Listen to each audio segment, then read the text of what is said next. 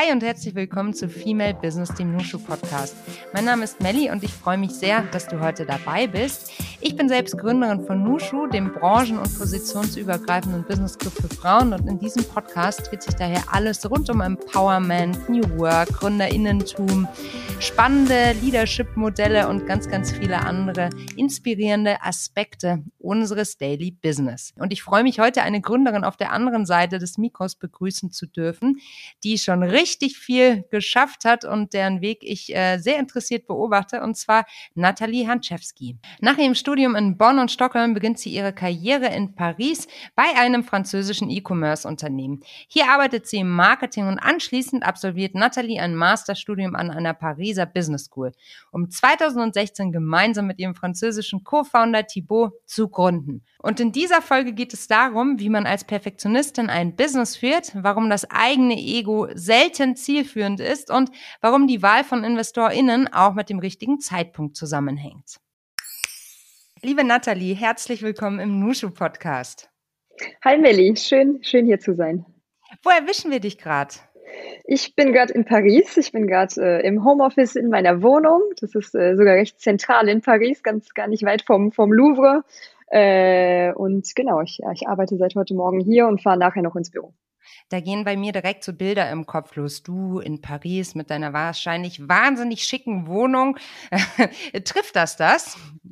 Äh, ich weiß nicht so ganz. Nein, also natürlich, ich, ich, mag natürlich gerne Möbel, aber ich muss sagen, wenn man sich mit etwas äh, beruflich beschäftigt, äh, ich weiß nicht, ob man das dann so auch noch zu Hause so krass ausleben kann.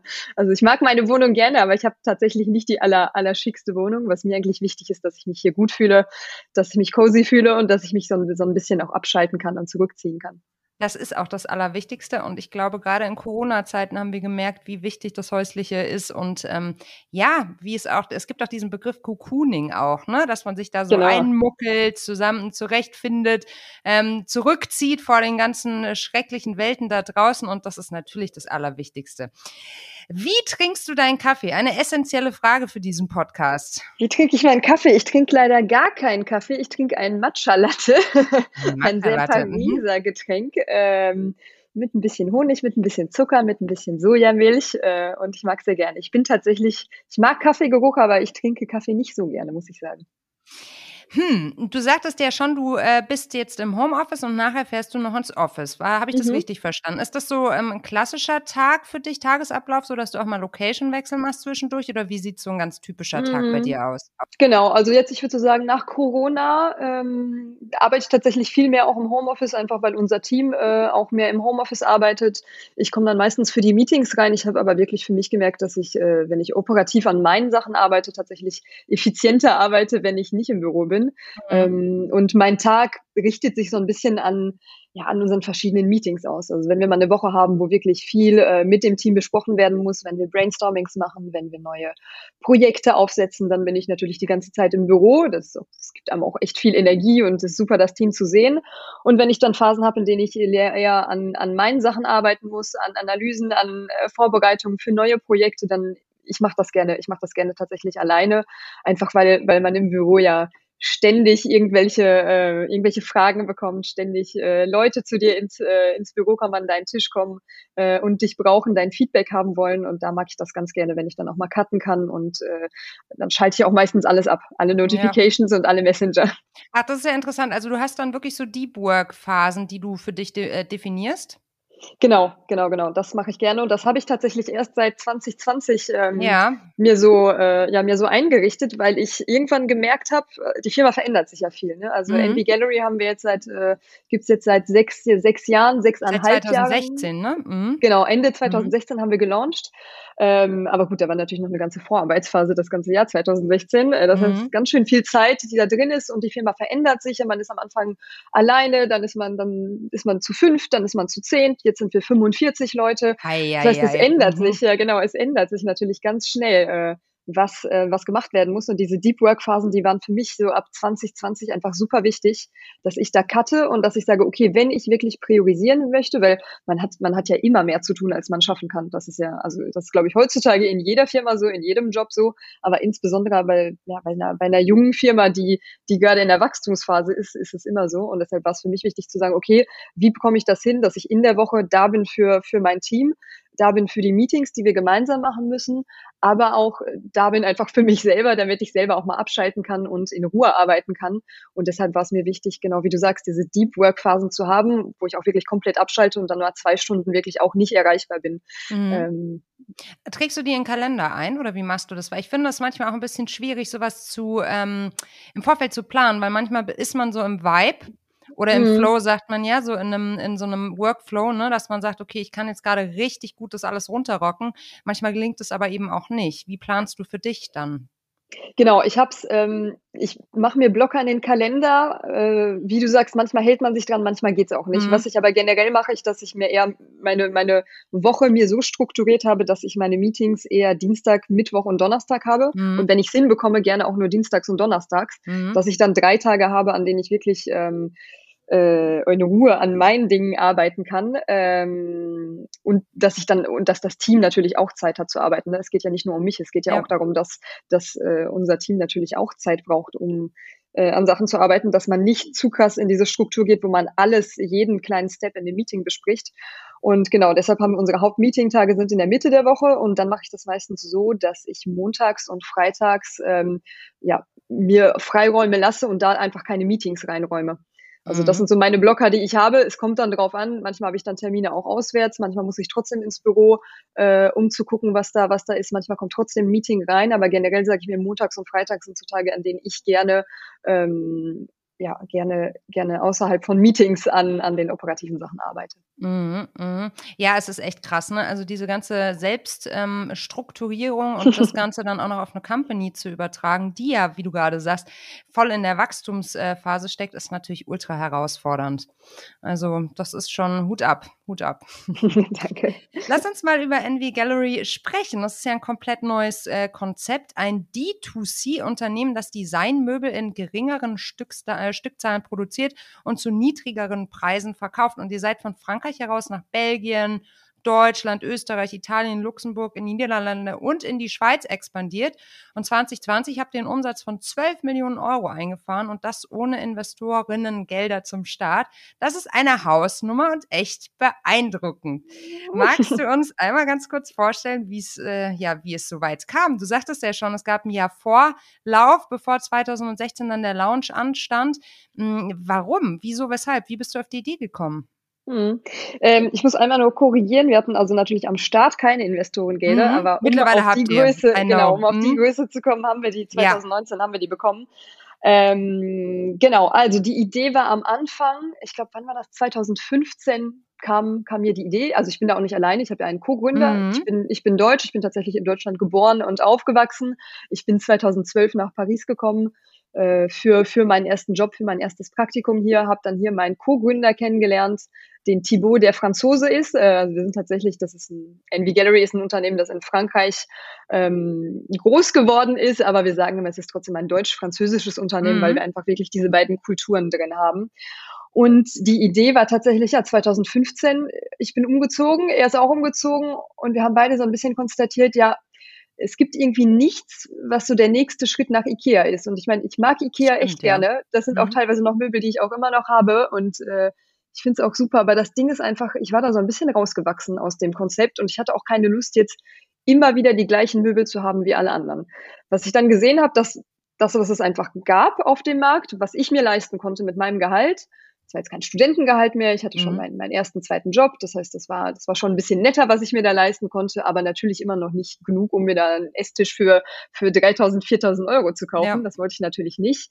Ähm, aber alles, was da so dazwischen lag, das war alles so, ja, so schlichtes skandinavisches Design. Und das mag ich auch immer noch gerne, dieses Design, weil ich dachte mir so, okay, wenn, wenn ich mal ein bisschen was anderes haben will, wenn ich mal ein bisschen 2015, 2016 wäre der Stil zum Beispiel so äh, sehr contemporary chic mit so äh, Samtstoffen, mit, ähm, ja, mit so ein bisschen äh, Marmor auch. Und ich fand sowas eigentlich ganz schön 2015, 2016, aber das gab es einfach nicht in, meinem, in meiner Preisrange.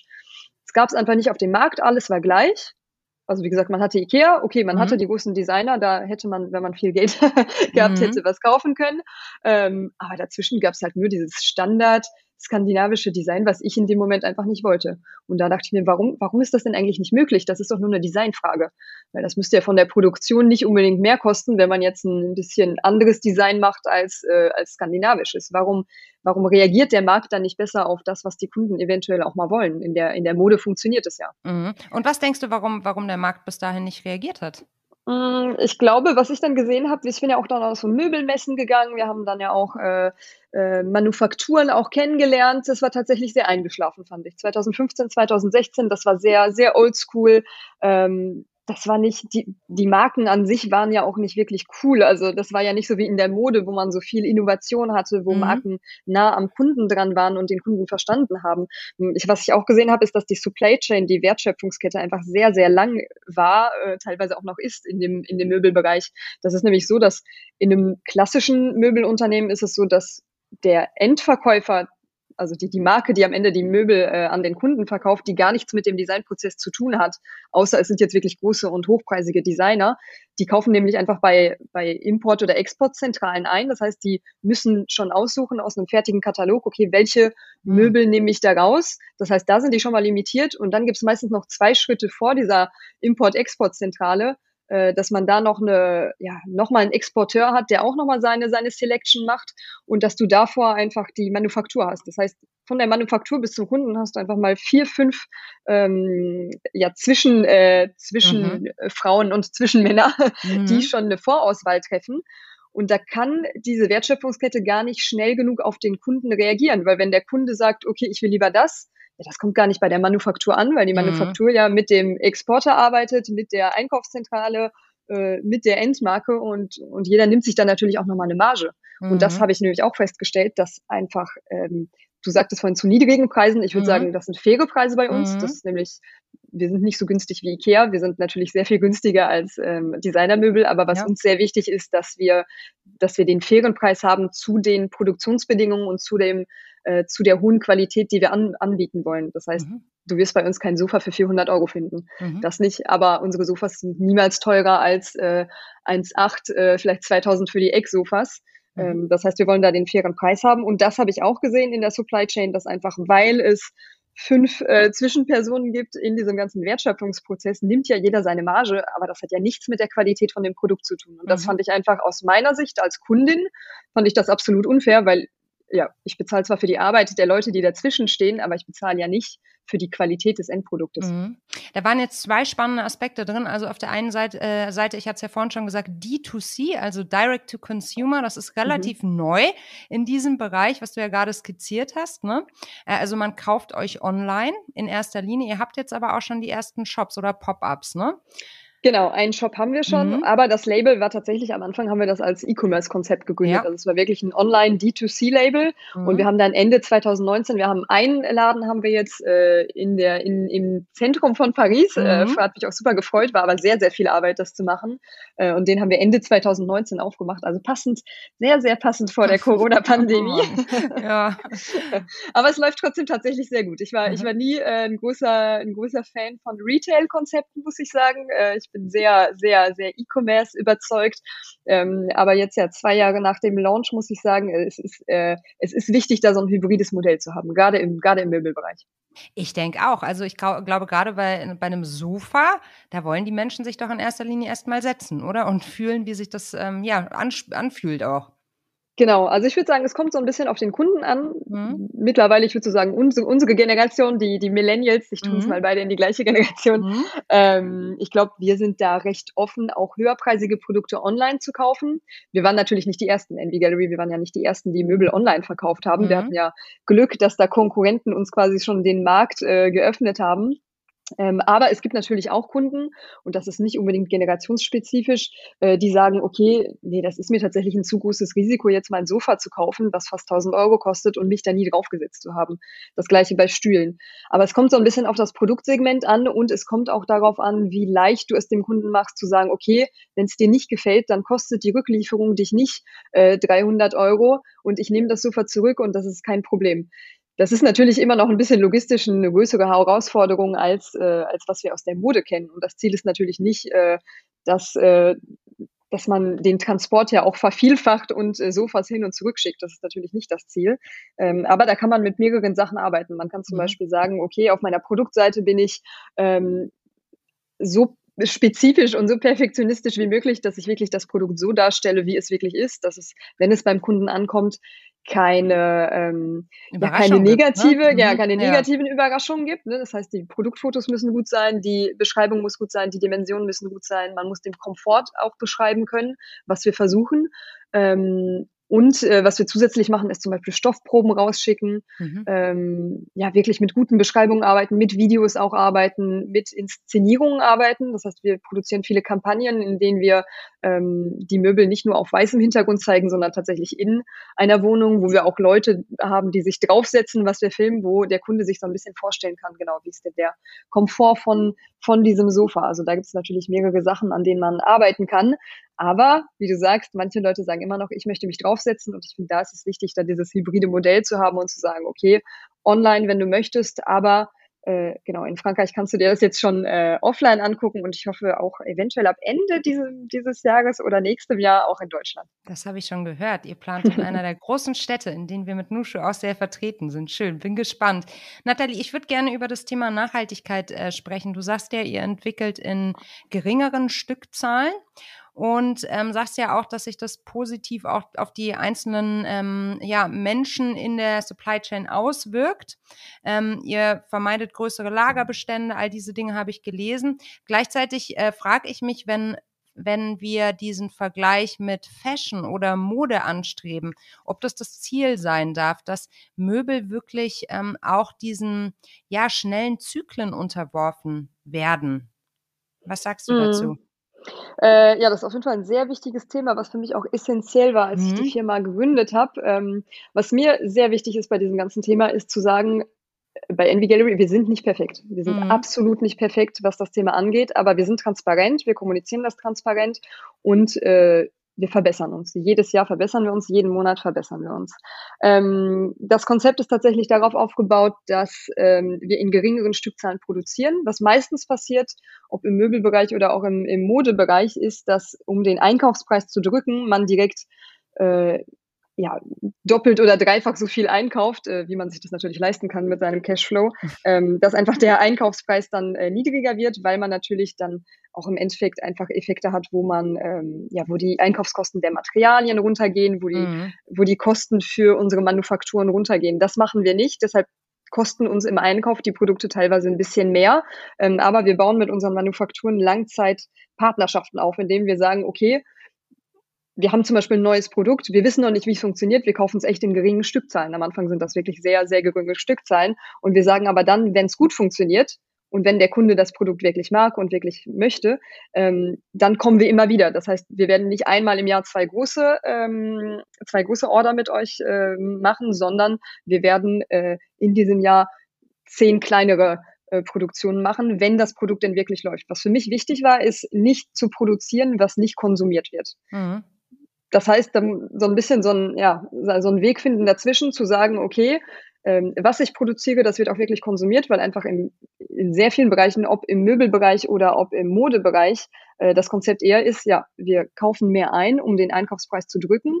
Nachher werden dann die Lagerkosten für die unverkauften Produkte so hoch, dass sich das eher lohnt, diese Produkte zu zerstören. Das ist zum Beispiel im, im, im Fashion-Bereich eine Gang und Gäbe, das so zu mhm. machen. Ähm, obwohl ich hoffe, dass der Trend da mittlerweile von weggeht, ähm, und zu sagen, okay, es lohnt sich aber trotzdem, weil meine Marge Einkaufspreis versus Verkaufspreis mhm. am Endkunden ähm, diese Kosten absorbiert hat und wie gesagt, das Zerstören der Produkte kostet weniger als, äh, als die weiter eingelagert zu lassen. Das war für mich was, was absolut nicht klar gruselig, geht, weil ich ne? mir dachte, also ja, es ist einfach nur gruselig und ja. aber das ist wirklich was, was ich auch in meinem Job vorher zum Beispiel gesehen habe. Mhm. Das, da wird dann massenweise werden da Produkte zerstört und ich dachte mir, das ist sowieso unsere gesamte Lebensart ist ja sowieso nicht gut. Also ehrlich gesagt, das Beste wäre ja absolut gar keine Mode zu konsumieren, konsumieren und auch sein Sofa nicht zu wechseln und ja. glücklich sein mit dem, mit dem, mit den, mit den Produkten, die man hat. Ähm, aber wenn man dann einen Zwischenweg finden will, dann habe ich mir gedacht, okay, wir produzieren das, was wirklich verbraucht wird. Wir sind nah am Kunden dran und wir gucken auch wirklich im Detail, wie wir produzieren, welche Materialien wir benutzen und wir versuchen uns da zu verbessern. Mhm. Hast du Insights darüber, wenn wir jetzt nochmal diesen Mode-Meets-Möbel-Aspekt aufgreifen, wie oft man irgendwie so seine eigenen vier Wände umgestaltet oder sowas? Gibt es da mhm. Zahlen zu?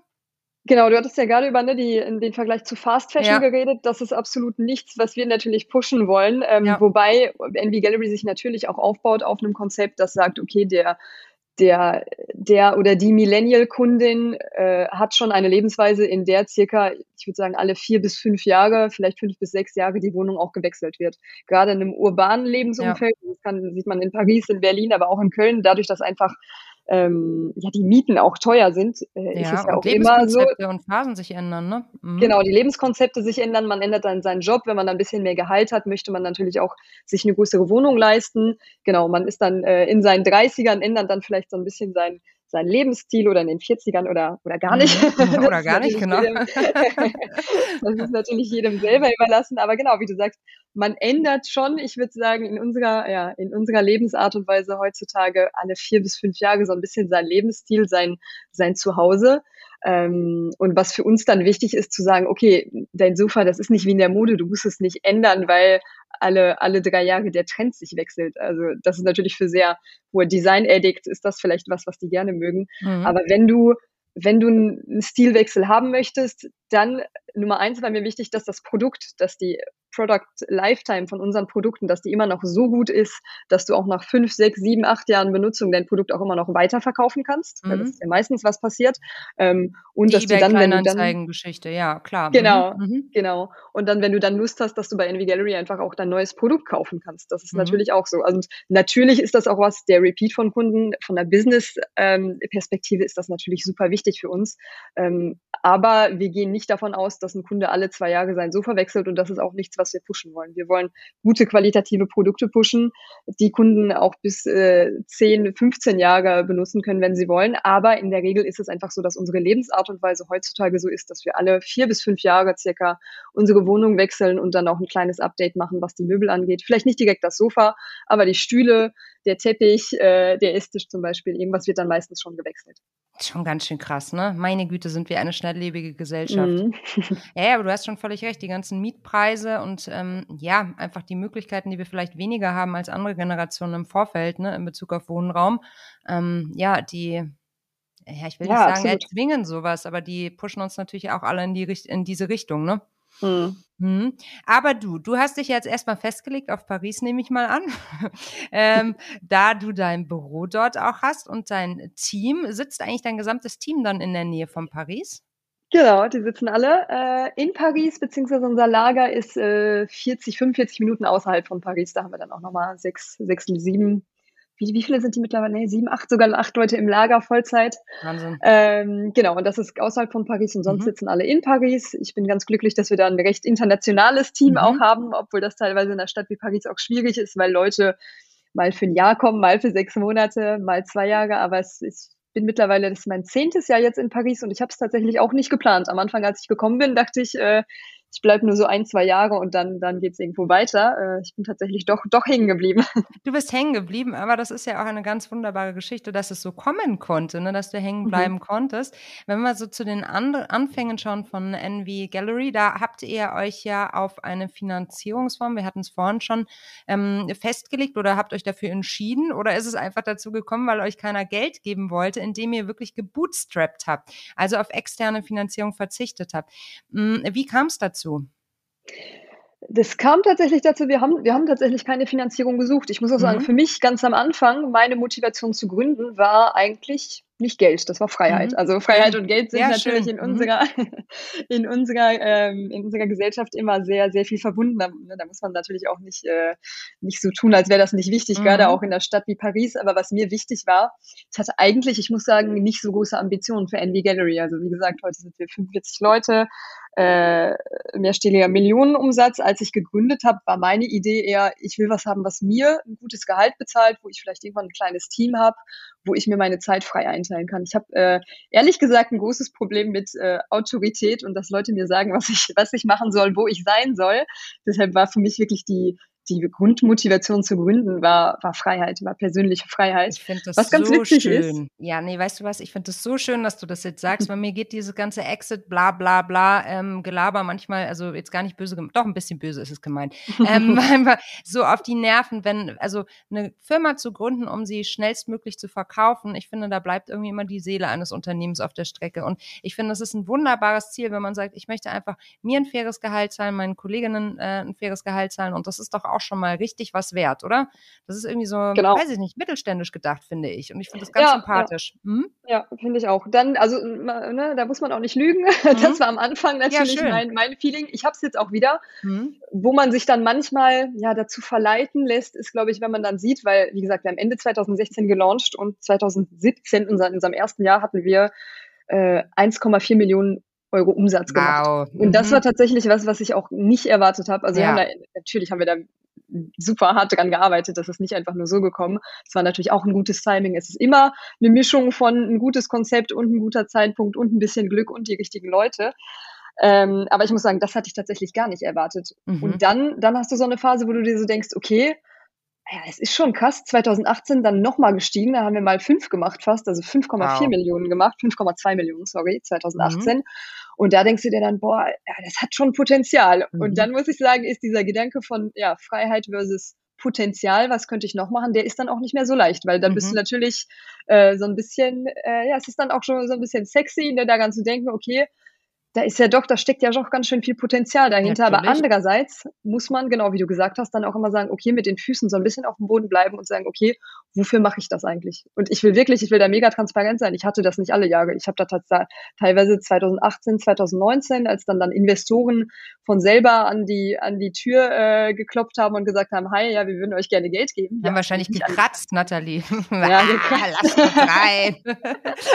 und wie genau. hast du dann reagiert? Ja, also als diese InvestorInnen auf dich zugekommen bin. Also sind, hast du da eher so diesen, diesen Überfliegermoment gehabt oder, oder wie war es dann für mhm. dich? Weiß ich nicht. Es war so ein bisschen gemixt, muss ich sagen. Also es ist ja, also ich will nicht sagen, es ist ein Pakt mit dem Teufel, wenn das ist natürlich Nein, nicht nur. Gar nicht. Aber, aber du verkaufst schon einen Teil deiner Freiheit, einen Teil deiner, deiner Autonomie, die du hast, an ja. einen, einen Investmentfonds. Das ist schon so, der natürlich dafür da ist, dich auch zu beraten. Es ist ja einfach nicht nur, ne, die sind ja, es ist ja nicht nur die, das sind ja nicht nur die Bad Guys, sondern das nee. sind ja auch Leute, die mhm. ja das gleiche Ziel haben wie du. Ähm, außer, dass es manchmal da, ja, da muss man dann sich seine Partner gut auswählen und sagen, okay, von den Werten möchte ich Leute haben, die so denken wie ich. Also da muss man auch nicht naiv sein. Natürlich wollen die so schnell wie möglich, für so viel wie möglich deren Anteil wieder verkaufen. Das muss man sich da nicht einreden. Ähm, aber dass man sagt, okay, wir behalten aber trotzdem unsere Integrität und was uns wichtig ist und wie wir mit unseren Mitarbeitern umgehen, dass wir da äh, genug Macht äh, haben in der Firma, das umzusetzen.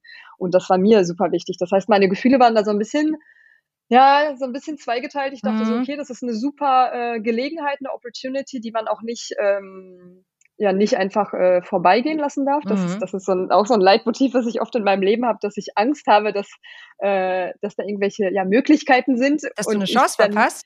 Ja, dass ich eine Chance verpasse. Ja, das ist tatsächlich was, was ich, ja, was ich oft habe und dass ja. ich dann denke, ja, okay, wenn eine Chance da ist, muss man die auch wahrnehmen. Und im Endeffekt, ich bereue es natürlich wirklich nicht. Ich bereue es nicht. Ähm, aber es ist halt auch ein Learning. Ne? Das, ist, das ist anders, wenn man Investoren drin hat. Ähm, ich würde es auch, ich glaube, wenn ich nochmal ein nächstes Business mache, ich finde es auf jeden Fall sehr, sehr gut, so lange wie möglich das selber zu finanzieren, ein rentables Businessmodell zu haben. Das ist immer was, was ich auf jeden Fall verteidigen würde, einfach weil du damit so viel mehr Freiheit hast, deine Entscheidungen so zu treffen, wie du möchtest und auch genug Zeit hast für Lernprozesse. Du lernst ja auch super viel, ne? was ja. ich jetzt alles mache. Das, also das hätte ich im Leben nicht gedacht, dass ich das könnte vor, vor fünf, sechs Jahren. Ähm, und da musst du dann auch dich mit Leuten umgeben, die an dich glauben, die loyal sind, die natürlich wirtschaftliche Interessen im Hinterkopf haben, aber du musst dir selber diese Zeit lassen, um zu lernen, um auch mal Fehler zu machen. Und das gleiche halt auch für dein Team. Ne? Das ist natürlich auch super wichtig. Und das geht nicht, wenn du da zu viel Druck hast. Mhm, total. Habt ihr die InvestorInnen gebraucht, um dann wirklich nochmal Vollgas in Bezug auf Marketing zu geben? Weil das wird ja wahrscheinlich der größte Hebel bei euch sein, oder? Ja, wir haben tatsächlich äh, die meisten Investorengelder nicht für Marketing ausgegeben. Ah, also, mhm. äh, weil wir ein rentables Businessmodell ja. haben, ist nämlich genau unser Konzept nicht äh, Cash-Burning zu machen und, ähm, äh, und das Ganze in Online- oder mhm. Offline-Werbung zu stecken, sondern wir haben tatsächlich das in die Strukturierung gesteckt. Also wir haben, was wir gemacht haben, ist, dass wir unser ähm, Lager in, internalisiert haben. Also wir hatten, äh, vorher sind wir über eine Third-Party ähm, für die Lagerung ähm, gegangen. Sorry, ich entschuldige mich für. Nee, wir kommen noch mit, genau. Ein externer Dienstleister, genau. ich rede ja meistens auf Französisch drüber, deshalb korrigiere mich bitte. Einen externen Dienstleister, genau, mhm. gehabt. Ähm, dafür, wir haben es dann internalisiert und das selber aufgebaut. Also das, äh, das Lager, was wir jetzt haben, sind 6.000 Quadratmeter außerhalb wow. des Tages. Das gehört uns. Das war auch ein super Learning, das einfach zu lernen. Krass. Wir haben halt so viel wie möglich von unserer Supply Chain einfach äh, integriert. Ähm, was haben wir noch gemacht? Wir haben dann den äh, äh, den Flagship Store haben wir aufgemacht. Das mhm. war natürlich ein Investment. Wir haben ein bisschen rekrutiert und das insbesondere im Einkauf und in der Qualitätskontrolle. Mhm. Und wir haben das Geld natürlich auch benutzt, um unsere Kollektionen auszuweiten. Äh, das heißt, wir haben, wir haben dann ein bisschen mehr Designs gemacht. Wir haben unseren Katalog nochmal erweitert, um äh, mehrere Designs, weil das natürlich auch Wachstum bringt. Und wir haben sehr viel ja in die Struktur investiert, in die Leute, einfach, dass wir sagen, okay, wir wachsen jetzt, wir brauchen aber auch Leute, die sich um das Fulfillment kümmern. Das heißt, dass die, ähm, dass die Bestellungen auch zeitgerecht rausgehen, dass wir genug Leute im Kundenservice haben, dass wir genug Leute im Einkauf und in der Qualitätskontrolle, wie gesagt, haben, die gucken, dass wir unsere Qualität halten können. Das ist nämlich oft, ähm, was passiert, wenn äh, Startups Investorengelder bekommen, dass die dann alles in den Wachstum pushen mhm. und in die Werbung. Das heißt, auf der einen Seite geht die Topline natürlich hoch und man macht super viel Umsatz, aber auf der anderen Seite kriegt man es operativ nicht mehr hin, äh, die Qualität seines Services zu halten. Und man rekreiert, finde ich, damit oft die gleichen Probleme, die man eigentlich am Anfang lösen wollte. Stimmt. Und das ist was, was wir nicht haben wollten. Mhm. Lass uns mal über das Thema Perfektionismus in diesem Kontext sprechen, weil wenn du äh, sagst, neue Produkte, dann auch Qualitätskontrolle, ähm, da spielt ja auch ein großer Hang zu Perfektionismus eine große Rolle. Ne? Wie, genau. wie, wie würdest du dich da beschreiben? Ich würde mich beschreiben, ich bin, ich bin eine Perfektionistin, die gelernt hat, äh, weniger perfektionistisch zu sein in diesen Aha. letzten Jahren. Wie geht das? Wie geht das? Ja, ja, ja. Das, äh, das geht tatsächlich nur manchmal mit Augen zu und durch, würde ich sagen. Aha. Also ich bin wirklich jemand, der sehr perfektionistisch ist. Ähm, ich, ja, ich bin jemand, äh, die gerne im Voraus plant, die gerne nur das Produkt dann auf den Markt bringt, wenn ich wirklich 100 Prozent ähm, zufrieden bin damit. Aber man muss es, manchmal muss man das wirklich ablegen, weil Perfektionismus blockiert einen. Perfektionismus, man ist sowieso nicht, nicht perfekt. Perfektionismus ist ja schon ein Widerspruch in sich selber, ehrlich gesagt. Wenn man Perfektionist oder Perfektionistin ist, dann, dann, dann, dann ist es nie gut genug. Es wird nie gut genug sein. Und das Ding ist, man muss sich halt manchmal sagen, okay, die Arbeit, die Zeit, die ich da jetzt reingesteckt habe, die hat mich jetzt schon so viel gekostet, dass wenn ich das Produkt jetzt auf den Markt bringe, äh, das Risiko, dass es einfach äh, nicht genug verkauft wird, weil meine Zeit, die ich investiert habe, schon so viel war und die Energie, die ich investiert habe, so viel war, dass der Druck auf diesem Produkt zu groß ist. Also ich weiß nicht, ob ich da jetzt klar drin war, aber mhm. man muss manchmal das Trade-off machen und sagen, okay, ich teste es jetzt schon mal, ich teste das Produkt oder das Konzept oder den Service, wenn wir so ein bisschen globaler über ja, Gründung ja. und über, ähm, ja, über Firmengründung sprechen.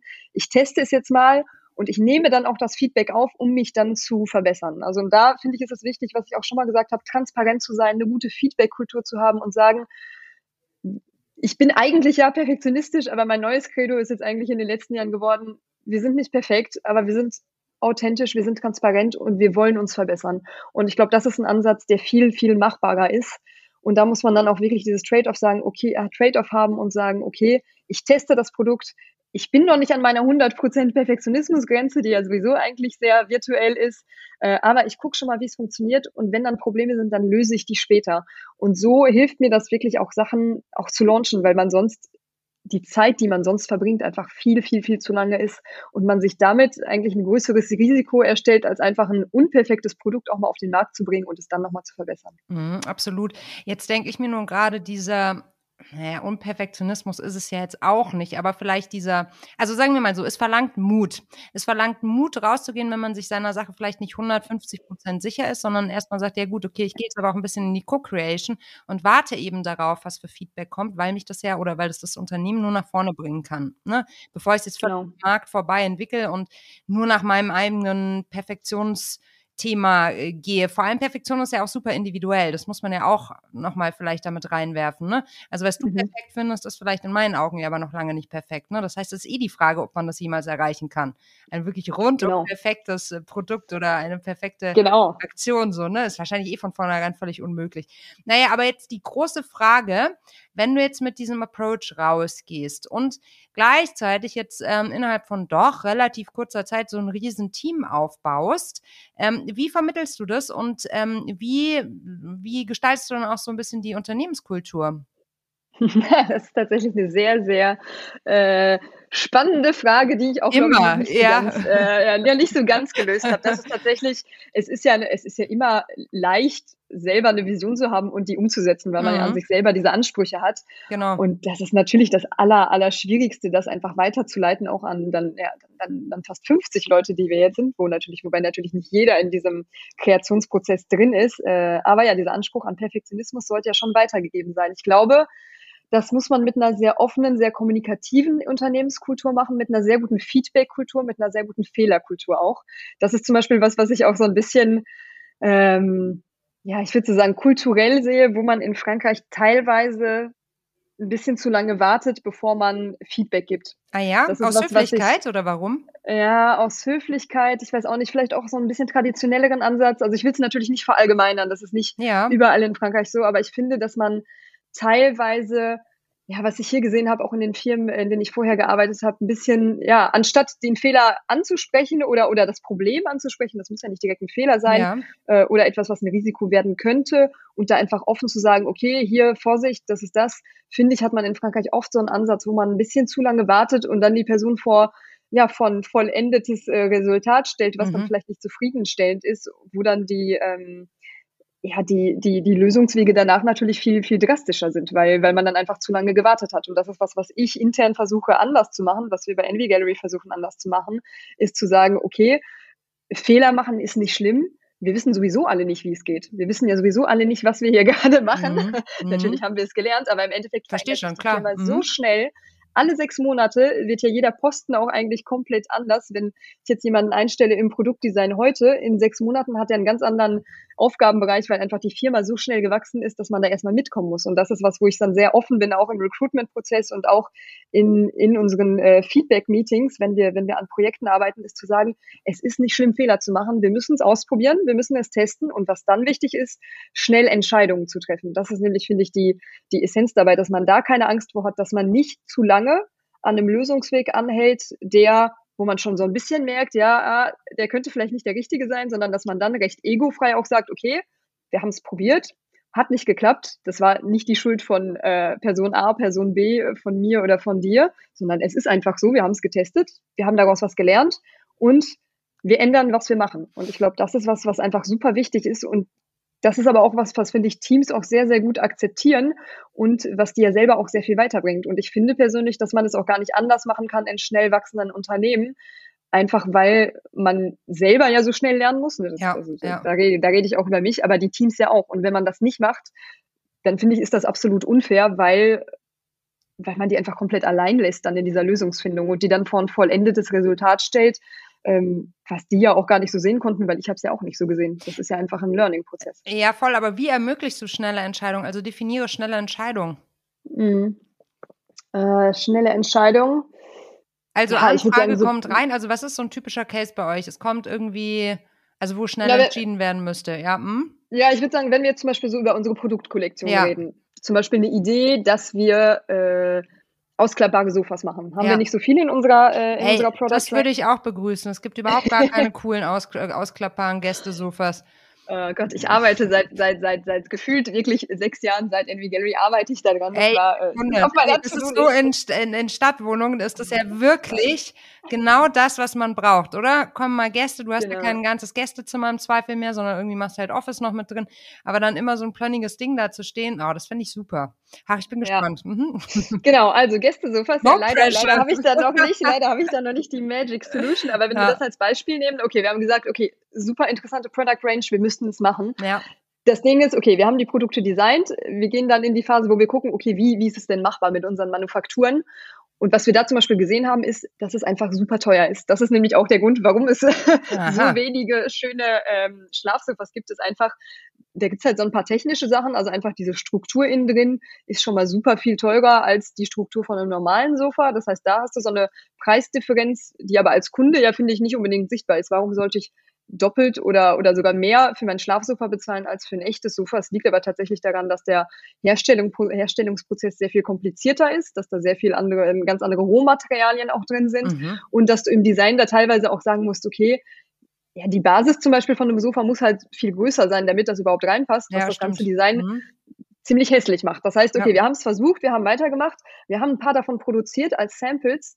Was wir dann aber gesehen haben, dass wir ehrlich gesagt nicht so schöne Designs haben, die dann auch äh, als preislich, finde ich, sehr mhm. teuer waren. Da waren wir so an der 2000 Euro Grenze, was mhm. ich ehrlich gesagt dann fand, oder was wir alle dann so ein bisschen dachten, okay, Leute, die jetzt ein Schlafsofa brauchen, das heißt, die haben jetzt nicht unbedingt ein Gästezimmer, ja. das heißt, die haben nicht unbedingt Budgets, wo die 2000 Euro oder mehr für ihr Sofa ausgeben wollen, ja. haben wir da nicht ein Mismatch in unserem mhm. Preis, äh, in unserem Preispositioning versus was der Kunde dann wirklich sucht. Ja. Und was wir dann zum Beispiel gemacht haben, okay, wir haben es dann trotzdem getestet. Wir haben ein, ein Design von diesen, äh, von mehreren, die wir, ähm, die wir designt haben, haben wir dann gelauncht und haben es probiert. Wir haben es zwei, drei Monate gelassen mit, mit geringen Stückzahlen und wir haben gesehen, es transformiert einfach nicht. Es wird, es verkauft sich einfach nicht. Und mhm. was wir dann gesagt haben, okay, dann tun wir unsere Energie, dann, dann hören wir auf damit und wir dirigieren unsere Energie lieber auf irgendwas, wo wir dann wirklich für den Kunden was Gutes machen können, was wir heute können. Wir behalten es trotzdem im Blick. Also ich will dich da nicht enttäuschen. Wir versuchen trotzdem immer noch weiterzumachen, mhm. aber wir haben momentan haben wir da einfach ein Problem, dass wir keine Manufakturen finden, die das preislich so machen können, dass es für den Endkunden auch immer noch fair ist, weil dieser faire Preis ist für mich natürlich äh, sehr wichtig und für den Kunden auch. Und äh, ja, und da würde ich sagen, das war ein schneller Entscheidungsprozess, ist zu sagen, okay, wir probieren es das ist innerhalb von einem Meeting. Und dann musst du dir aber trotzdem die Zeit geben und um zu sagen, okay, ich gucke aber mal zwei, drei Monate, wie die Verkäufe denn wirklich sind. Und ob das jetzt schnell oder langsam ist, weiß ich nicht, aber man muss sich auch manchmal die Zeit geben, dann einfach mal die Total. Daten zu sammeln und zu sagen, okay, ich mache es jetzt nicht einfach nur, auf ein Feeling, sondern ich mache es auch basiert auf was, was wirklich stattgefunden hat. Mhm, total. Ähm, sag mal, dieses Thema, äh, ein Thema, das mir auch noch unter den Nägeln brennt, ist das Thema Abgeben. Ähm, als Gründerin, äh, du hast ja vorhin schon gesagt, also wenn man dir vor sechs Jahren gesagt hätte, was du irgendwann mal können wirst, dann hättest du es nie geglaubt, weil man halt irgendwie am Anfang auch alles selber macht. Und dann professionalisiert man sich mit zunehmendem Wachstum hoffentlich und ähm, hat dann mehr Menschen, die für dieselbe Sache einstehen, sich engagieren, miteinander äh, ja, das, das Ding groß zu machen. Und auf einmal muss man was abgeben. Wie stehst du zum Abgeben, gerade in Kombination mit Micromanagement? Und welchen Aufgabenbereich lohnt es sich als allererstes abzugeben? Was denkst du? Äh, ähm, also Micromanagement, ja, tatsächlich was, was ich wirklich lernen musste. Tatsächlich mhm. eine Schwäche von mir und ich habe äh, das ganze letzte Jahr insbesondere war sehr, sehr lehrreich für mich da drin. Es, was ich dazu sagen muss, es kommt ja auch Step by Step. Ne? Wenn du eine Firma gründest, was ich zum Beispiel, was wir ja heute haben bei NV Gallery, ist eine Struktur von 45 Personen. Da haben wir ähm, Manager, da haben wir Head-Offs, da haben, ich habe jetzt auch einen Generaldirektor, den ich eingestellt habe. Ne? Mhm. Da habe ich ja sehr, sehr, ähm, ja, sehr viele Leute, die auch viel Verantwortung übernehmen können, weil weil sie das gelernt haben, weil sie da Erfahrungen drin haben. Das hast du am Anfang nicht. Das kommt ja alles Step by Step. Du hast nicht von heute auf morgen ähm, fünf Manager und einen Generaldirektor bei dir drin, sondern du hast am Anfang, ehrlich gesagt, wenn du gründest, am Anfang hast du erstmal ein paar Praktikanten, vielleicht ja. einen Praktikanten, äh, den du dann äh, hoffentlich, das empfehle ich allen Gründern, gut bezahlt. Mhm. Das ist auch sehr wichtig, um, um die Leute zu motivieren.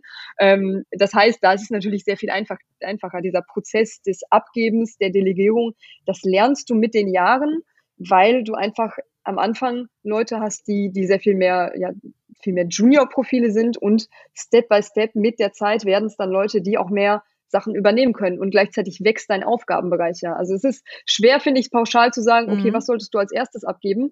Wahrscheinlich generell gesagt, als erstes solltest du das abgeben, was du nicht kannst. Ja. Wenn du Leute einstellst und wenn du delegierst, ist ja auch der Grund ist ja immer, das ist, also ne, du machst ja keine Firma, weil du alles kannst, sondern du stellst dir Leute ein, weil die Sachen besser können. Und ich glaube, da, und da rede ich auch nochmal vielleicht gerne über das Ego, das ist wirklich wichtig. Das ist äh, auch so ein Ding, das hat ja jeder von uns. Ne? Mhm. Und das ist ja auch wichtig, um einfach auch mal dieses Selbstbewusstsein zu haben, um zu gründen.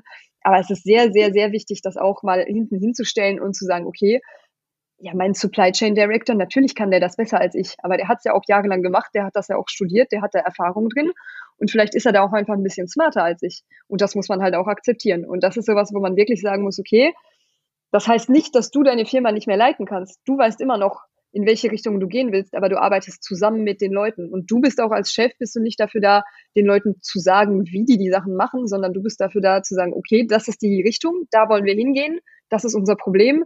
Und du du, mein Angestellter, mein Teammember, mein Supply Chain Director, du bist jetzt dafür da, dieses Problem zu lösen. Und so kann man auch, finde ich, Leute, Teammember und, und Manager natürlich auch viel mehr emanzipieren. Und, äh, und das ist mir auch wichtig, dass wir das auf jedem Level machen. Aber, das hast du schon gut angesprochen, das ist natürlich echt ein Lernprozess und man muss es lernen. Und ich finde, je, je höher, je höher und weiter es geht und je mehr man auch die, ja, Leute anstellt, wie zum Beispiel mein Generaldirektor. Das war auch was, also ich liebe es wirklich, mit ihm zusammenzuarbeiten. Das erleichtert mir auch absolut mein, mein Day-to-Day-Life. Aber das war für mich natürlich, ja, krass, dann so viel von meinen operativen Sachen abzugeben und zu sagen, okay, äh, ich habe jetzt auch mal ein bisschen weniger Kontakt mhm. mit manchen Teams und ich bin da wirklich dann da, um Sachen ja zu validieren, um die Strategie zu besprechen. Aber ihr macht es dann, weil es macht einem ja immer noch Spaß. Das ist mhm. zum Beispiel bei mir sowas, wo ich mir so denke, ach, da wäre ich aber auch gern drin im Meeting, weil ich das einfach auch gerne mache. Mhm. Und, ja. mhm. Stichwort emanzipieren. Wie ist denn das in Frankreich? Also in Deutschland ist es äh, so, wenn man sich die Zahlen rund um Firmengründungen, Startups anzeigt, dass, dann zeigt sich, dass zumeist Männer gründen und Frauen noch nicht so, so doll repräsentiert werden. Äh, wie ist das in Frankreich?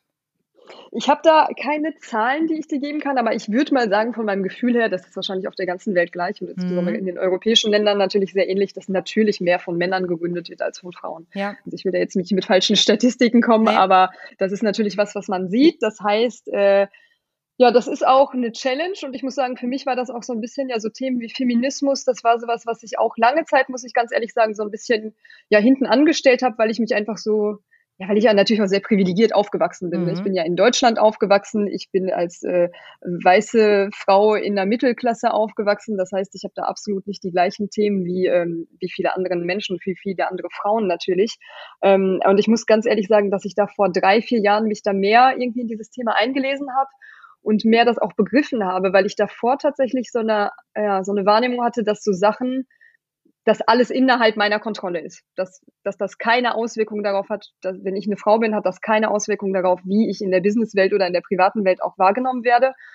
Und mit der Zeit kommt man dann trotzdem, äh, auch wenn ich generell ein sehr, sehr, glaube ich, eine sehr, sehr, sehr gute Geschichte und eine sehr gute, sehr gute Erfahrung mit allem, mit meiner Gründergeschichte gemacht habe, man kommt trotzdem an so Sachen dran, wo man sich so denkt, okay, liegt es hier wirklich an mir oder liegt es an was anderem? Mhm, die strukturellen und, Themen, ja. Mhm. Genau. Und das ist auch was, was man, finde ich, das ist sehr wichtig, das für sich zu akzeptieren. Ähm, und für mich war das sehr schwer, weil ich, wie gesagt, jemand bin, der, also ich arbeite einfach gerne mit dem Selbstbewusstsein, dass ich mir so denke, egal was ich machen möchte, das liegt in meiner Macht, es zu ändern. Das ist aber teilweise baut man sich da sehr, sehr, sehr viel Druck mit auf und es stimmt teilweise einfach nicht. Ja. Und da muss man natürlich dann den Mittelweg gehen und sagen, okay, ich kann jetzt auch nicht alles auf dieses Thema abwälzen. Es liegt nicht immer nur daran, wie ich als Frau wahrgenommen werde, sondern es sind auch konkret Sachen, die ich persönlich nicht kann, wo ich mich weiterentwickeln muss. Das ist ja normal. Aber man muss auch akzeptieren, es gibt manche Themen und das ist halt manchmal so, wenn du dann ja diesen Glass Ceiling, ja. diese Glasdecke teilweise berührst und das ist, das ist auch mir passiert in den letzten Jahren. Da denkst du dir so, ja, kann ich das jetzt wirklich? Liegt das wirklich an mir? Oder wie du sagst, ist das ein strukturelles Thema? Und das ist auch in Frankreich ist es natürlich auch da. Ja, also sicherlich ist es da, klar. Nee, aber ich finde es auch wichtig, dass man diese Awareness hat, weil ähm, ja, es geht in beide Richtungen, wie du gerade schon sagst. Und deshalb würde ich dich jetzt gerne einmal kurz arbeitslos machen, um dich dann in eine neue Position zu heben und zur Chefredakteurin eines Leitmediums mit hoher Reichweite zu machen. Und dann würde ich dich gerne fragen, welche Schlagzeile du zum Thema Net, nein, nicht Networking, äh, hier Gründen und Frauen lesen wollen würdest. Hm. Ich glaube, du, du hast mir da schon was ganz Gutes, ein ganz gutes Stichwort gegeben. Ich mhm. glaube, Networking ist, äh, ist wirklich das Allerwichtigste. Ich glaube, dass wir als Frauen, ähm, ob in der Businesswelt oder auch in der privaten Welt, dass wir uns da sehr, sehr stark segmentieren. Einfach weil wir in uns durch unsere Erziehung, durch die Geschichte haben wir immer so ein bisschen, ob wir es wollen oder nicht, egal wo wir aufgewachsen sind, ich glaube, wir haben immer noch so ein bisschen so dieses Gefühl, andere Frauen sind irgendwie Konkurrenz. Und das ist einfach so ein grundlegendes Gefühl. Und auch wenn man da viel dran arbeitet, ist das wichtig, das zu akzeptieren, dass wir das einfach in unserer ähm, ja, ich würde sagen, gesellschaftlichen Struktur einfach drin haben, dieses, dieses, ja, diese, diese innere Überzeugung, dass eine andere Frau erstmal vielleicht irgendwie Konkurrenz ist, ob jetzt im privaten oder auch im beruflichen. Ähm, und das ist was, ich glaube, ein Netzwerk, ein Netzwerk unter Frauen macht uns stärker. Gemeinsam Frauen stärken, äh, das ist was, was super wichtig ist und auch Kommunikation und ähm, ja offen über Sachen reden. Das ist nämlich auch was, was ich oft sehe in meinem Freundinnenkreis, aber auch äh, in dem in meinem Bekanntenkreis von von Frauen, die auch gegründet haben, dass wir da teilweise so ein bisschen und ich will es wieder nicht generalisieren, es mhm. kommt immer auf auf den jeweiligen Charakter an, aber dass da viel auch ja, dass wir da so ein bisschen Angst vor haben, Sachen anzusprechen, weil wir Angst davor haben, vielleicht ja eine, eine dumme Frage zu stellen oder, oder zuzugeben, dass wir, dass man Sachen nicht weiß. Das ist natürlich bei Männern ist das auch so. Aber bei Frauen sehe ich das einfach sehr oft, dass so Sachen, gerade finanzielle Sachen, gerade Sachen im Businessbereich, noch nicht mal erfragt werden, noch nicht mal, ähm, ja, noch nicht mal gestellt werden als Frage. Und dann kann man aber auch nichts lernen. Und das ist ganz wichtig. Deshalb für mich zwei, das sind jetzt keine schön formulierten Schlagzeilen, aber zwei Grundthemen sind für mich offene Kommunikation und äh, Netzwerk Unterstützung unter Frauen. Mhm. Kann ich total unterstreichen. Das denke ich auch. Ich glaube, das sind auch so falsche Glaubenssätze, die wir verinnerlicht haben. Unter anderem eben über Geld spricht man nicht. Ich meine, das ist mhm. ja dazu gemacht, um sich selbst klein zu halten, finde ich. Und äh, der andere Aspekt, der da auch immer wieder reinspielt, wir haben uns natürlich auch einige von diesen Glaubenssätzen angeschaut. Und da gibt es ja einen, der besagt ja auch den Queen Bee-Effekt. Kennst du den? Äh, ich habe so eine kleine Idee, aber äh, erzähl mir nochmal, äh, dass es nur eine geben kann. Ja, genau, der Bienenkönigin-Effekt zu Deutsch. Mhm. Also das ist auch so, so, eine, so eine witzige Geschichte. Ähm, als ich angefangen habe, mich mit dem Thema Feminismus auseinanderzusetzen, ging immer dieses Gerücht um und ich habe auch damals darüber gelesen und da stand, dass es diesen Effekt geben würde. Also man hätte sich angeschaut, dass ähm, in Teams, die von Frauen geführt werden, ähm, keine anderen Frauen nach oben gezogen werden oder sozusagen in eine Führungsposition kommen. Und das war damals sozusagen Urban Legend und das ist mhm. totaler Schmarrn. Also also es hat mittlerweile auch ein, ähm, äh, ein Forschungsteam aus Brasilien nachgewiesen, dass das einfach nicht korrekt ist. Natürlich ist es so, dass äh, in Teams, die von Frauen geleitet werden, mehr Frauen nach oben kommen und nicht genau das Gegenteil. Also ich glaube, da gibt es auch so Dinge, wo wir ganz genau hinschauen müssen. Oder auch dieses, dieser Glaubenssatz, Frauen können nicht netzwerken. Wie oft haben wir das schon gehört? Ne? Mhm. Frauen können nicht netzwerken oder da sollten wir uns bei den Herren der Schöpfung mal eine Scheibe abschneiden. Habe ich übrigens früher auch zum, zum Teil ziemlich unreflektiert von mir, ähm, von mir gegeben, weil ich einfach damals auch noch nicht so richtig verstanden habe, dass auch da wieder ein strukturelles Thema dahinter liegt, dass wir uns erstmal Strukturen ermöglichen müssen, die für uns sich angenehm anfühlen. Vielleicht netzwerken wir halt nicht genau wie Männer, aber wir machen es auf unsere Art und Weise. Und das heißt noch lange ja. nicht, dass es weniger wirksam ist. So, ne? Absolut, ne? ja. Stu Stutenbissigkeit, ja. ne? Das ist ja auch sowas, ne? So ein Schmarrn. lass uns das mal, lass uns das mal ändern in Hahnenkämpfe. Genau, genau, genau, absolut, absolut. Und da hast du total recht. Und ich glaube, da müssen wir auch echt äh, immer wieder bei uns im Kopf die Dinge gerade rücken und uns auch immer wieder, ja, ähm, klar machen, dass wir da ganz schnell in eine Falle tappen, wenn wir diese Dinge einfach als gegeben akzeptieren. Und das ist halt leider mhm. bei fast allen Sachen auf der Welt so, ne? Man muss ja immer alles überdenken so, ja. und nicht einfach adaptieren, aber es ist echt eine Challenge. Ah. Ja, ja, es ist echt eine Challenge. Aber genau, was du gesagt hast, dass zum Beispiel auch mit dem über finanzielle Dinge reden, ja. über Geld nicht reden. Ja. Und das ist auch was, das sehe ich so stark in meinem Freundinnenkreis. Mhm. Ich hatte jetzt zum Beispiel mehrere Freundinnen, die jetzt in der Phase waren, wo die über Gehälter ähm, verhandelt haben, weil die ja, einen Wechsel hatten in ihrer Position. Und ich musste den, also äh, teilweise mit der Gewalt, ziehen, ne? natürlich nicht mit Gewalt, aber das Ganze aus der Nase ziehen, ja. einfach damit die mir sagen, wie viel die jetzt verdienen ja. und wie viel sie gerne haben wollten und wollen würden. Und das ist was, da, da müssen wir drüber reden. Da müssen natürlich. wir müssen über Geld reden. Wir müssen wirklich über Geld reden. Und es ist nicht schlimm, wenn du viel verdienst. Es ist nicht schlimm, wenn du wenig verdienst. Es ist nicht schlimm, wenn du in der Mitte bist. Aber du musst es wissen, einfach damit du für dich weißt, okay, was ist mein Benchmark? Was verdienen wirklich Leute, andere Leute in anderen Firmen?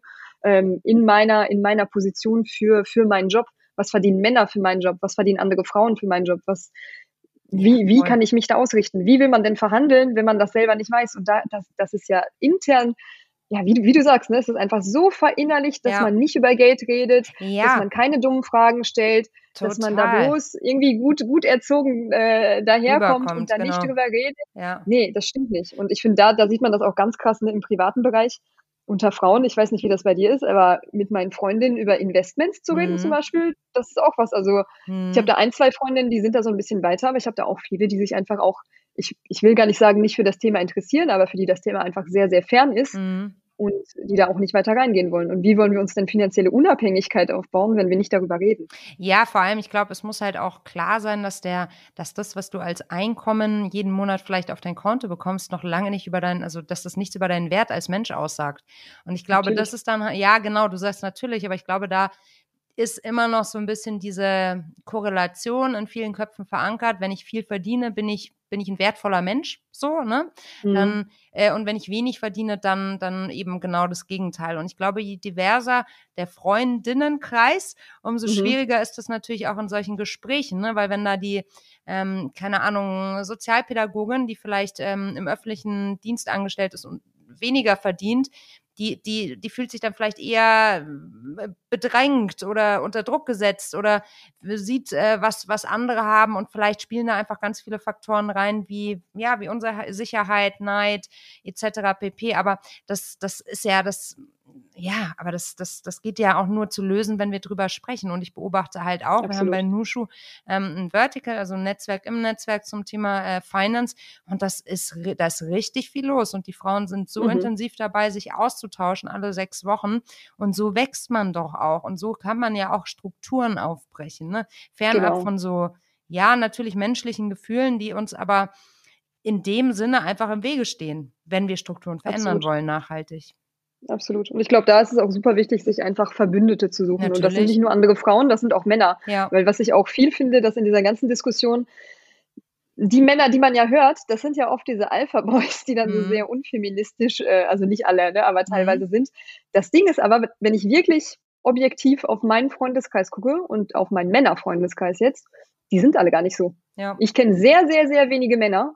Ich, ich habe welche, natürlich habe ich öfter in meinem Leben welche gesehen, die da sehr äh, ja, traditionelle, oldschool, unfeministische Einstellung haben.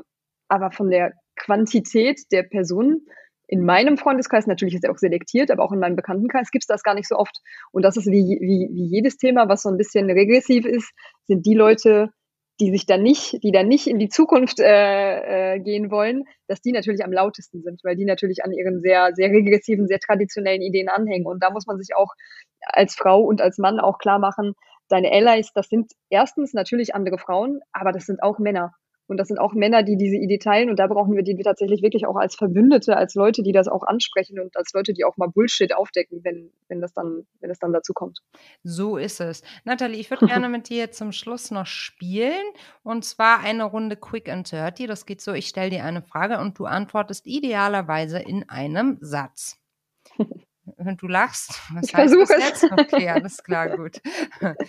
Dann legen wir los. Was war der Moment, der für dich dein bislang größtes Erfolgserlebnis war? Mein größtes Erfolgsergebnis bisher war, dass ich ein Team habe, das mir vertraut und das an meine Ideen glaubt und das genug Freiheit hat, auch deren eigene Ideen umzusetzen, in dem, was das Beste für unsere Firma ist. Das waren aber viele Komma. ich mag gerne verschachtelte Nebensätze. Was ist dein Kraftort? Mein Kraftort sind Reisen mit meinen Freunden, also ganz abstrakt, einfach aus Paris raus und abschalten und woanders sein. Was war die größte Herausforderung in deiner Karriere in den letzten sechs Monaten? Zu delegieren. Tatsächlich zu delegieren, zu lernen zu delegieren, zu lernen, Leuten, die etwas beitragen können in meiner Firma, genug Platz zu lassen äh, und, nicht, und nicht deren ganze Arbeit zu übernehmen. Wer hat dich in deiner Karriere am meisten unterstützt bisher? Ehrlich gesagt, mein Co-Gründer. Welche Situation in deiner Karriere würdest du heute anders angehen als damals?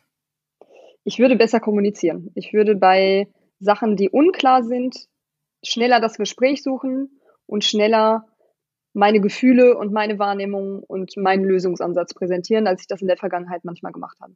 Was war dein größtes Learning in den letzten zwei Jahren? Dass man alleine wenig schaffen kann, dass man immer Leute um sich herum braucht, die loyal sind, die smart sind, die an dein Projekt glauben und die es mit dir machen. Wenn du eine Sache auf der Welt sofort ändern könntest, welche wäre das? Gerechtigkeit in allen Ebenen. Ich würde, ja, ich würde daran, daran arbeiten, dass, ob das zwischen Frauen und Männern, ob das zwischen verschiedenen Gehaltsklassen, ob das zwischen äh, Ursprungsländern, Herkunftsländern ist, ich würde für Gerechtigkeit mich einsetzen. Wie ist deine Definition von Feminismus und bist du Feministin? Ja, ich bin Feministin und ich sage das erst seit zwei, drei Jahren. Dafür hätte ich das nicht so gesagt, aber ja, ich bin Feministin und meine Definition von Feminismus ist, dass Frauen, egal wo sie herkommen, egal was sie machen wollen, genauso wahrgenommen werden wie Männer oder wie, wie, alle, wie alle Personen, die nicht Frauen sind und genau die gleichen Möglichkeiten haben, ihre, ihre Ideen umzusetzen, genau die gleiche Macht haben und sich auch mächtig fühlen. In diesem Sinne möge die Macht mit dir sein, liebe Nathalie. und dass das alles genauso weiterläuft für dich wie schon in den vergangenen Jahren. Du rockst das. Ich finde das richtig, richtig toll, wie du, ja, wie du die Dinge betrachtest und mit welcher Zielstrebigkeit du vorangehst. Das ist sehr inspirierend. Danke dir vielmals fürs Gespräch. Danke dir, dass ich da sein durfte. Das war super interessant. Das war Female Business, der Nushu Podcast für diese Woche und ich freue mich extrem darüber, wenn du uns Herzchen schickst und schenkst und uns eine 5-Sterne-Bewertung gibst. Das Feature ist neu bei Spotify und mit deiner Bewertung hilfst du uns noch mehr Reichweite zu bekommen, sodass unsere Themen, Female Business Themen noch mehr Bekanntheit erlangen. Also lass uns 5 Sterne da, das freut uns total, uns eine riesen Wertschätzung unserer Arbeit. Vielen Dank dir.